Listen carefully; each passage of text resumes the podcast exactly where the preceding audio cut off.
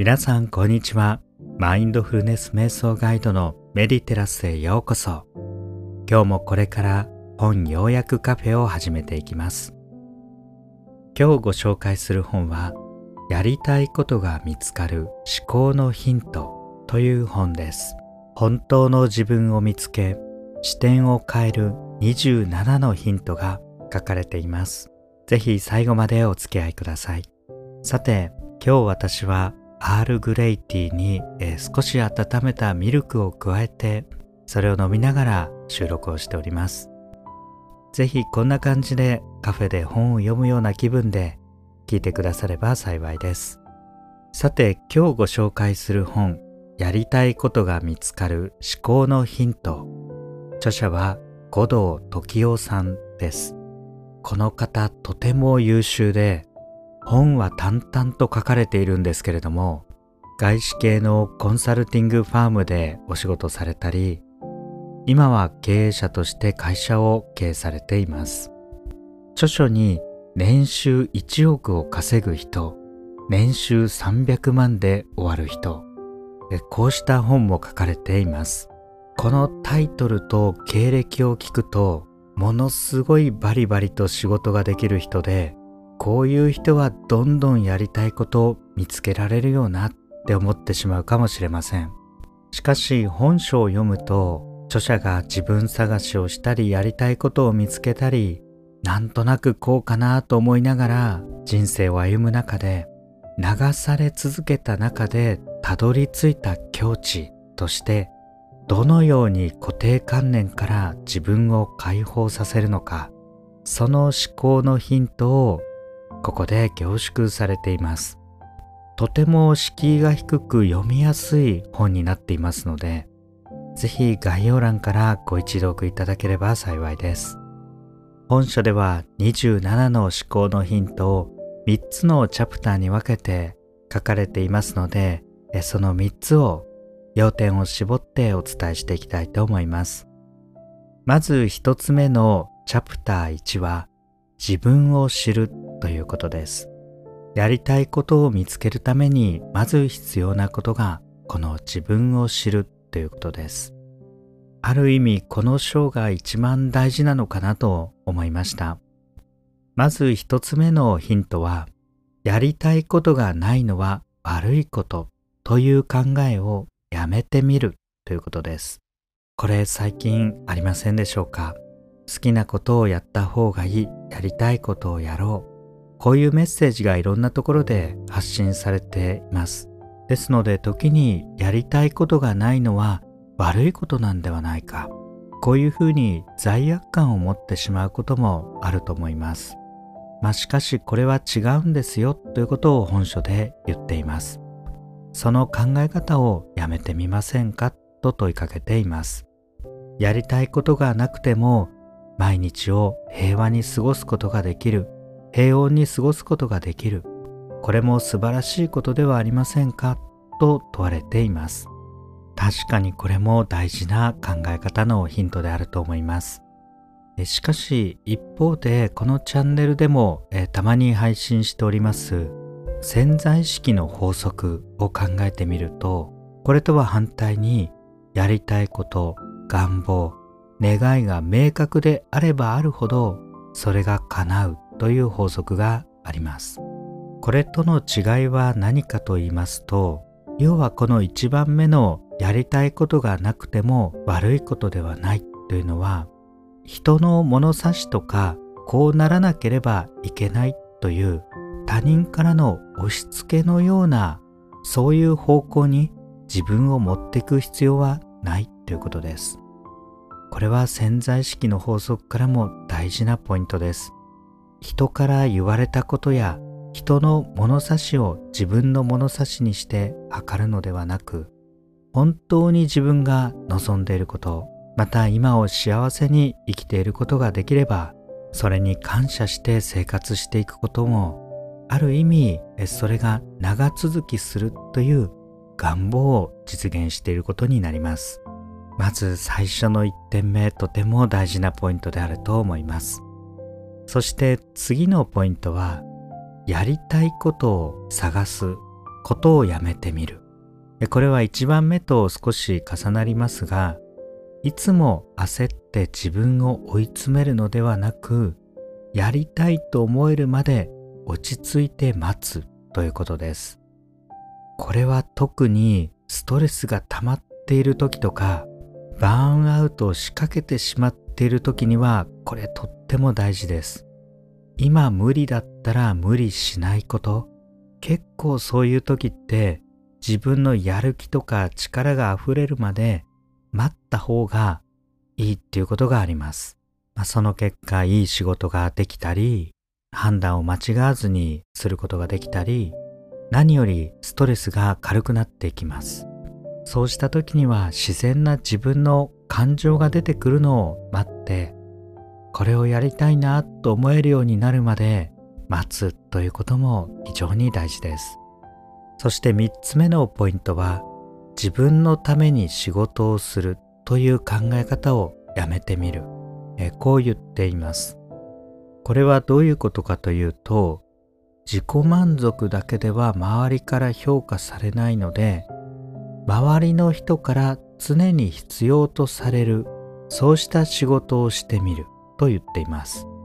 まずこのやりたいことをやりたいことっていうと、自分が満足する仕事だったり、自分がやりたいことっていうのが中心です。けれども、まあ、仕事の本質ではありますけれども、やはり仕事は他人に評価されて決まるという点があります。まあ働くっていうのは旗っていう周りを楽にするんだっていうそういう説明をする場合もありますが人の役に立ってそして評価されるとやりがいが生まれます。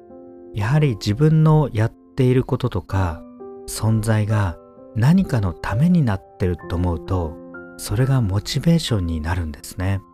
まあ、これも視点を変えるヒントであると思います。そして次のポイントは特技や強みにこだわるのをやめてみるということです。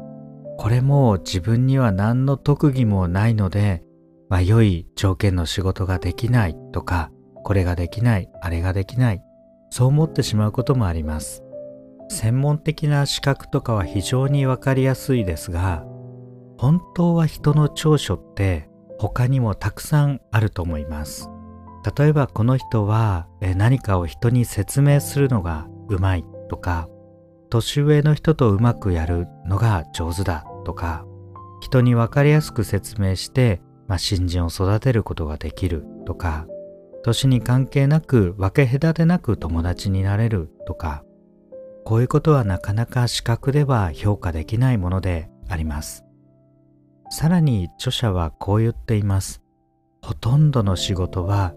慣れと経験で習得できる。まあ、確かにそういうところあると思います。ですので最初はうまくいかなくても、慣れと経験が必要と思っておけば、やはりやり始めて1週間の人と何年もやっている人では、まあ、その抑えるツボが全く変わってきますので、レベルが違う仕事になっていくと思います。まあ大事なのは最初の歯車を回すこと。ここに少しの勇気が必要ですけれども、最初はそういうものだと思って何か新しいことを始める、そうしたきっかけになれば幸いです。そして次のポイントは、比較をやめてみるということです。ここでは、えー、比較してしまうと自己肯定感が低くなり不幸を引き寄せてしまう。けれども比較をやめると平穏な感情を保ち自分の目標に集中できるとあります。これもよくあることではないでしょうか。著者は他人と比較するとやりたいことが見えなくなると言っています。ここには自分をどう評価するか、自分の価値をどう位置づけるかということがあるんですが、その際に他人と比べないと自分の価値がわからない。こういう人が多いって言ってるんですね。その場合に自分の価値を他人に委ねていることになるので自己肯定感が低くなる傾向があると言っています。反対にこの比較を思い切ってやめることで自分で自分を評価する、まあ、そういう境地に入ることが大事だと思います。それでは次のチャプター2に入っていきます。これは自分を生かす道を知るというパートです。ここでも様々な思考のヒントが書かれています。まずポイントは好きなことだけを追うのをやめてみるということです。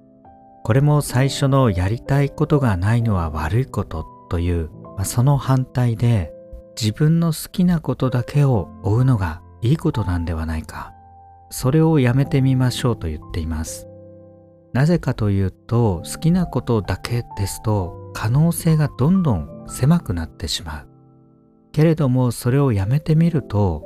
思わぬ自分の才能に気づくことがあると言っています。先ほども仕事は周りのために、えー、なることを考えてみる、まあ、そのようなヒントがありましたが自分のためや自分の好きなことだけではなくまた他の人も自分の全てを理解してくれているわけではないので自分に期待されていることは自分自身が望んでいることと違っていたりします。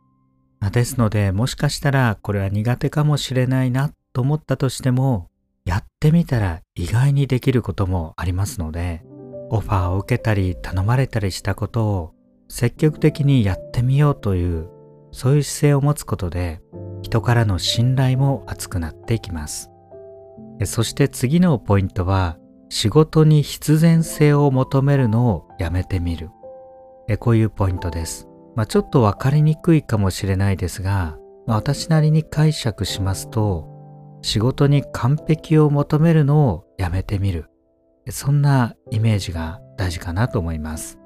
これはどういうことかというと、自分に合う仕事、完璧な仕事を常に求めていくのではなく、目の前の仕事に素直に向き合うということ、えこう言っています。ついつい自分が中心で自分に合う仕事、自分に合う会社、自分に合う環境これを常に求めてしまいがちですけれどもその視点を少し変えてみて完璧な仕事会社環境これを求めてみるのをやめてみるとまあ完璧主義をやめるっていうことですねそうすると自分も妥協できたり完璧主義を、え目指して誰かまた環境を責めていたりそういう心がなくなって素直になって今の環境でプラスの物事に気づく可能性が出てきます。そしてそのプラスに気づいたものが重なっていくと次第にそれがやりたいことになっていったり生きがいやりがいになっていったりします。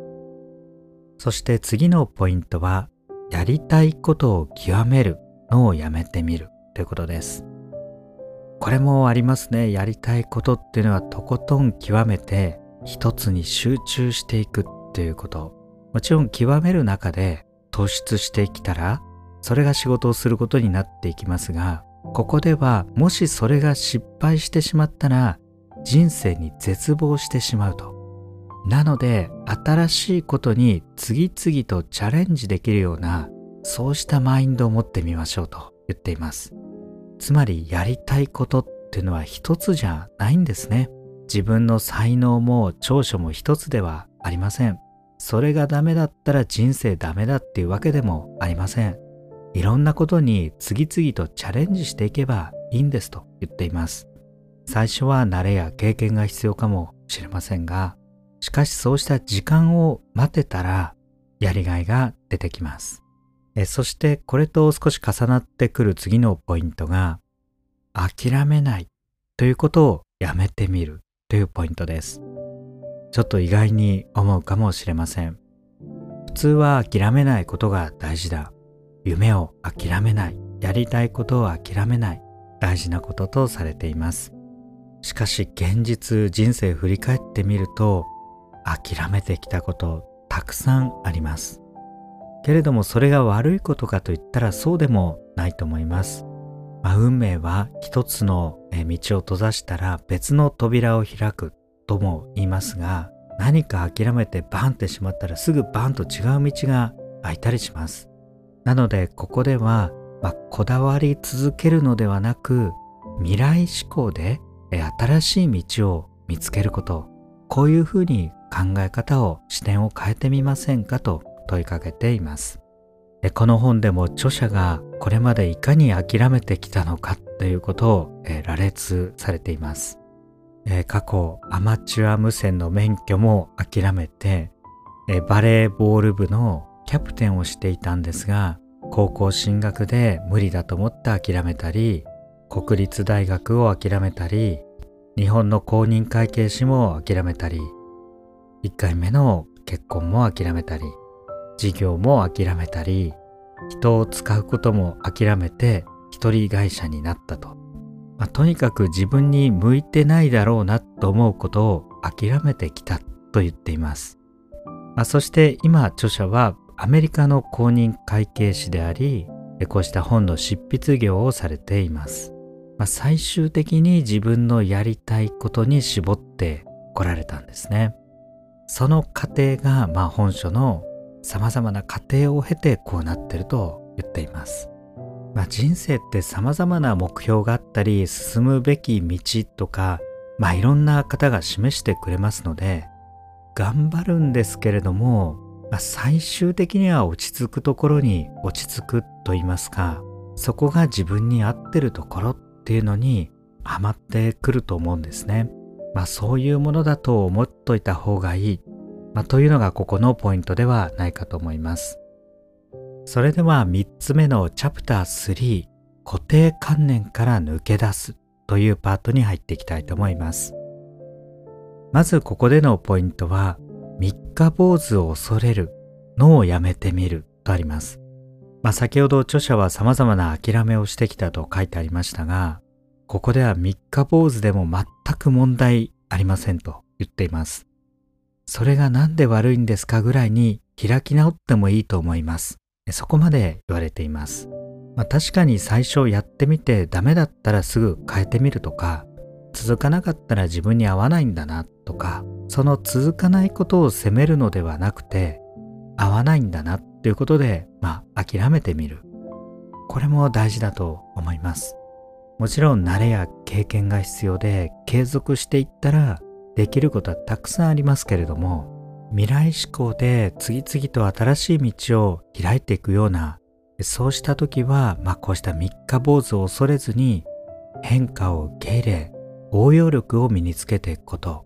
こうしたことが求められていきます。さらに次のポイントは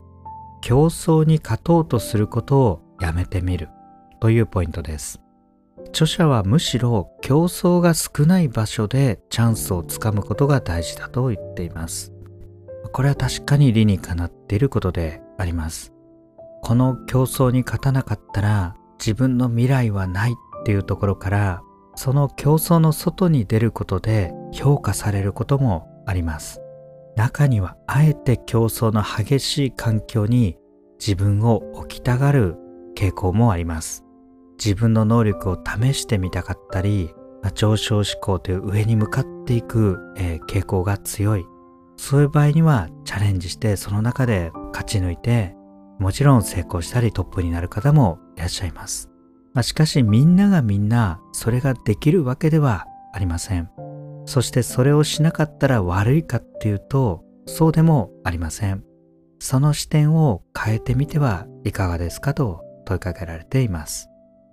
さらにもう一つのポイントは学歴コンプレックスをやめてみるということが書かれています。ここではそうしたコンプレックスを持っていると人生に引け目を感じ続けてしまう。しかし当然学歴イコール人間としての価値ではないのでそれをやめると自分の才能を正しく活用できると言っています。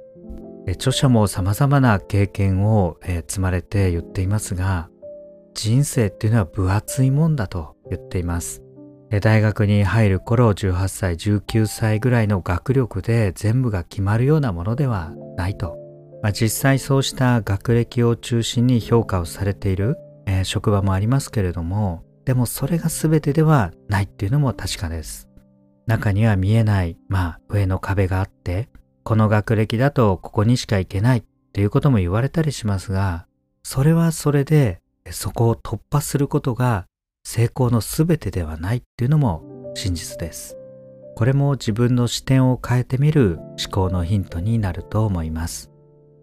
このコンプレックスへの対処の方法については知っておいて損はないと思いますので別の配信で少し掘り下げて解説させていただきます。そして最後に2つポイントをご紹介したいと思います。一つはできない自分を憐れむことをやめてみるということです。ここではいつも後悔するのではなく財産となる経験を積んでいけると考えましょうと言っています。本当に人生の経験に無駄はありません。少しかじってみて三日坊主で終わってできなかったとしてもそれがいつどこで役に立ってくるかわからないんですね。ちょっとかじっておいたらイメージできたり感覚がつかめて自分に役立つことっていうのはたくさんあります。ですのでそうした経験を積み重ねていくという視点で考えてみること大事だと思います。そしてもう一つのポイントは孤独を恐れるのをやめてみる。このポイントです。ここでは孤独を恐れてしまうと常に他人に合わせて自分を見失ってしまう。まあ、孤独を恐れるので人に合わせようとしてしまう。まあ、これも社会的には大事だとは思うんですが、これが行き過ぎると全て他人に依存してしまうような人生になる。けれども自然体で人と接してクリエイティブな仕事に取り組んでいくためには孤独を恐れる必要はないと言っています。これも固定観念だということですね。孤独は悪いこと、一人でいるのは悪いこと、友達がいなければいけないこと、いつも会話をしたり自分の気持ちを発散しなければいけない。けれども孤独に対して考えてみると、それそのものが悪いのではありません。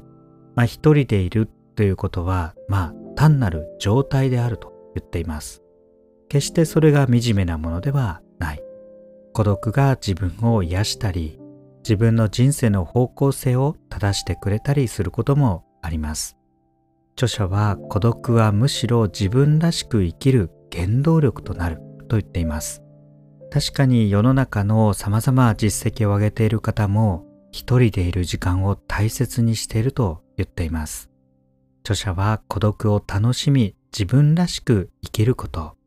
これが本音で生きるということであり、自分の個性を出すことにつながっていくと言っています。この孤独を癒すアファメーションというのも今後配信していきたいと思います。以上今日はやりたいことが見つかる思考のヒントをご紹介いたしました従来の固定観念や考え方から視点を変えてみる様々なヒントが満載ですぜひ気になった方は概要欄から本書をご一読いただけると幸いです最後までご視聴ありがとうございました。